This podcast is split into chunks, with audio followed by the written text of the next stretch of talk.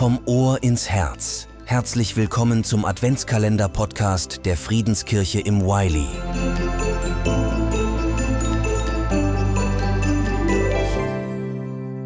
Worauf freust du dich heute? Worauf wartest du? Heute ist der erste Advent. Vielleicht freust du dich, die erste Kerze anzusünden am Adventskranz.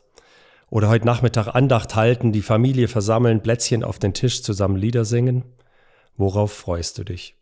Nächste Woche vielleicht auf den Weihnachtsmarkt oder Erwartungen an den Nikolaus?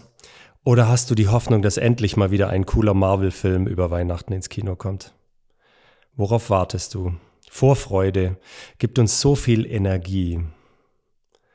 Und dann kennen wir aber auch alle Momente, wo es dann doch nicht so perfekt läuft wie gedacht. Die Kerze brennt, aber die Adventsstimmung will sich nicht einstellen. Die Liederbücher sind verteilt, die Plätzchen auf dem Tisch, aber die Kinder quengeln und haben keine Lust.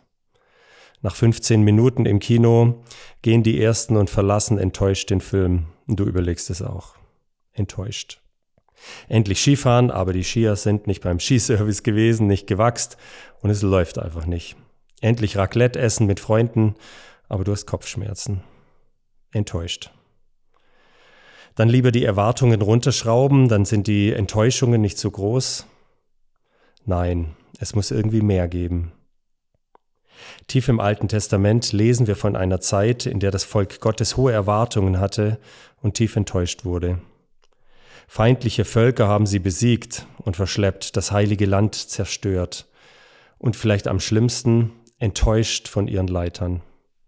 Ihre Könige, ihre Hirten haben sie im Stich gelassen von Menschen enttäuscht.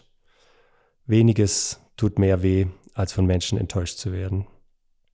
Noch einmal die Frage Erwartungen dann runterschrauben, um nicht zu viel zu erwarten von Menschen und vom Leben. Nein, es muss mehr geben.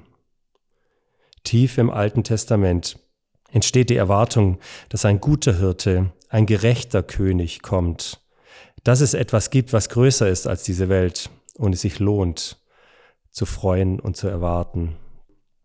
Da heißt es in Jeremia 23, Vers 5, Siehe, es kommt die Zeit, spricht der Herr, dass ich David einen gerechten Spross erwecken will, der soll ein König sein, der wohl regieren und Recht und Gerechtigkeit im Land üben wird. Tief im Alten Testament entsteht eine Hoffnung, eine Vorfreude auf etwas Größeres. Aber was gibt mir die Kraft zu hoffen? Oder was nimmt mir die Angst, enttäuscht zu werden? Oder noch besser, was ist so eine große Vorfreude, die trotz Enttäuschungen nicht aufgibt? Bei der Vorbereitung dieser Andacht habe ich mir überlegt, worauf hat Jesus sich wohl gefreut am ersten Advent? Hat er sich darauf gefreut, auf diese Erde zu kommen und Mensch zu werden, Lebkuchen zu essen, Hunger zu spüren, Wunder zu tun, Menschen zu umarmen? Wie hat sich Jesus wohl die Erde vorgestellt? Worauf hat Jesus sich gefreut, Mensch zu werden? Und dann kam es ganz anders. Statt Palast ein Stall, statt Jubel die Flucht nach Ägypten. Ob Jesus enttäuscht war? Licht kommt in die Welt, aber die Welt hat es nicht angenommen. Wie geht's Jesus damit?